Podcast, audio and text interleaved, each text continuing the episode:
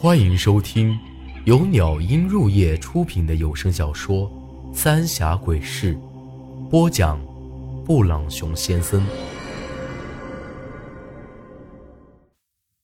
第一百零九集，一起消失。苏丹臣这话一说，不由得让我心里一紧。韩半仙回来了，可在这说话的人，少说也有两百多号，咋愣是没人发现他，还让他从眼皮子底下把小六子给弄走了呢？叶叶大猴子这会儿更加害怕了，一句话没说完，苏丹臣就瞪了他一眼。不声张，可不能让大伙儿。都乱了道了，到时候更麻烦。这会儿，大家伙儿都开始有些浮躁了，都认为是刚才那股子阴风和怪声儿把小六子给弄走了。大伙莫慌，小六子刚才还在人群里头，就算是被邪祟给弄走了，我也一定把他给找回来。我朝着人群喊了几声，到了这会儿。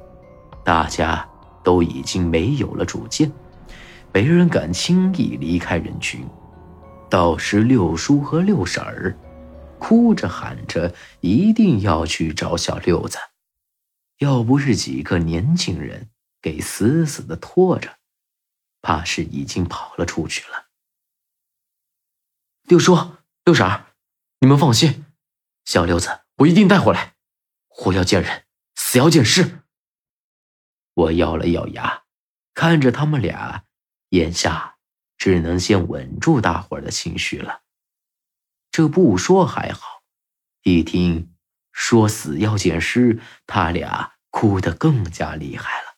不过大伙儿心里其实都跟明镜儿似的，小六子只怕是活不成了。我也没工夫安慰他们，得赶紧搞清楚。小六子到底是咋没的？照这么个情况下去，谁晓得下个会轮到谁呢？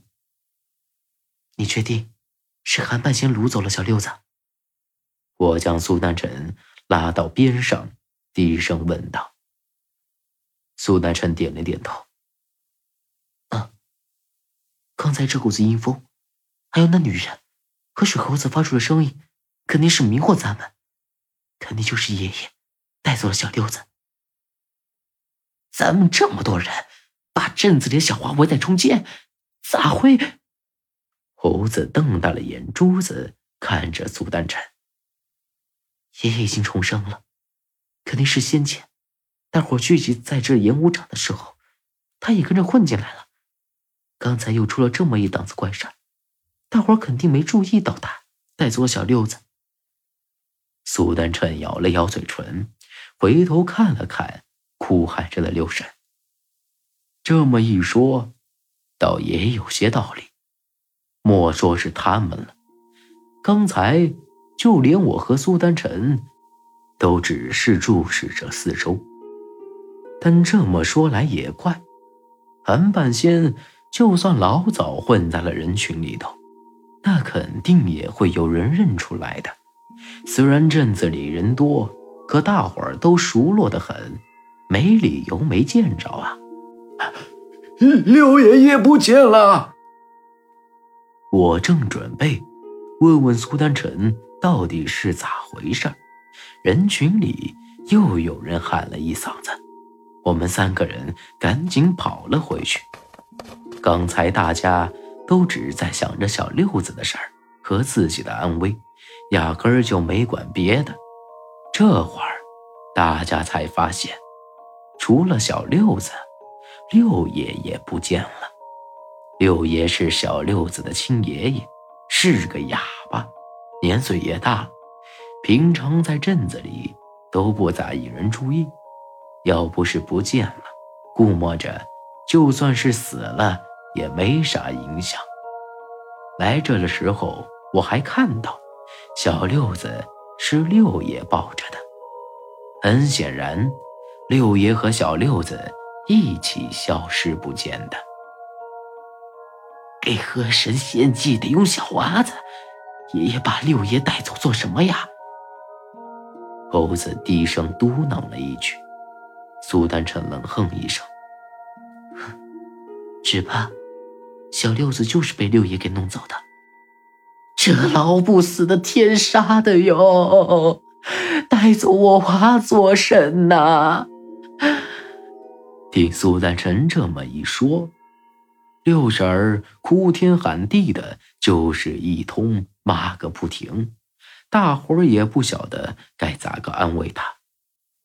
别个不晓得，可猴子对六爷那是熟悉的很。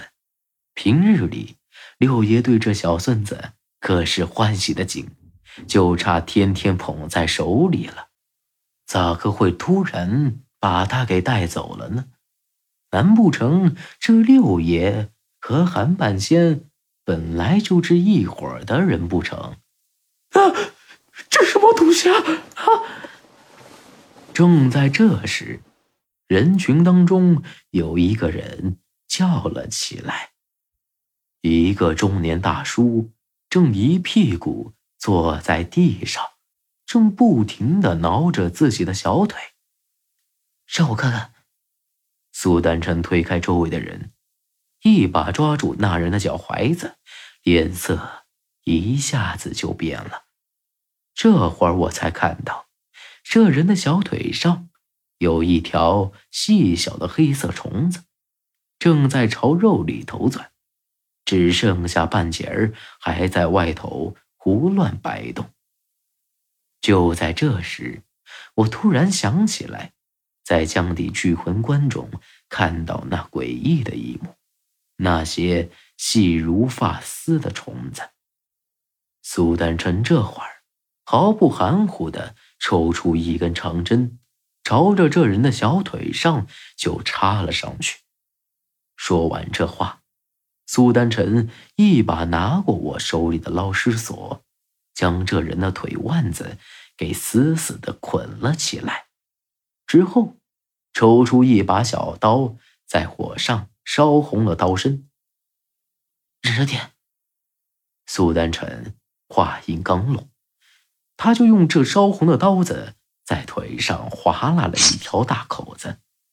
那人顿时发出杀猪般的惨叫，这血口子里头流出一股子黑漆漆的血来。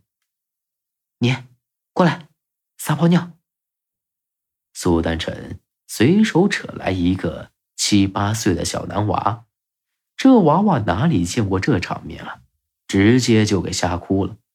不过好在是拉了一泡尿在这血口子上，尿一滋下去，那条虫子就像是遇到了烈火一样，居然慢慢钻了出来，那伤口的血也变成了红色。这蛊虫一落地，就像是被火烧了一样，扭扭曲曲的折腾好几下，就化作了灰烬。苏丹臣这才摸了一把额头上的汗，稍微松了口气。这是蛊虫，待会儿把火堆围成一个圈，都莫出去。苏丹臣一说完，大家七手八脚的就行动起来了。不一会儿，就围成一个大火圈大家也都开始在自己的身上摸上摸下的，生怕这蛊虫会钻到自己身子里头。经过这么一件事儿，我才想通：六爷一个老实巴交的哑巴，咋会对自己的小孙子下手呢？咱们在这演武场看到的六爷。压根儿就不是真正的六爷，而是韩半仙。对韩半仙来说，利用蛊虫改变自己容貌，那真不是事儿。难怪没人发现小六子不见了，真正的六爷肯定早就死了。一条蛊虫就这么厉害了，要是来的多了可咋整啊？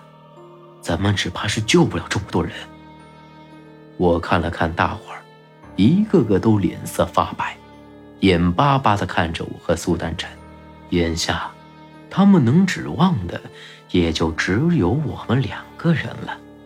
确切地说，是苏丹晨。苏丹晨这会儿也是满头大汗，皱着眉头没有搭话，脸色极其难看。这么多人可都指望着他救命啊！也真是难为她一个小姑娘家了。要是没错的话，这些骨头就是人骨。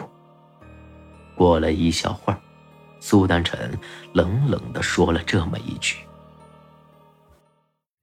本集内容结束，请您关注下集内容。我是布朗熊先生，咱们下集再见。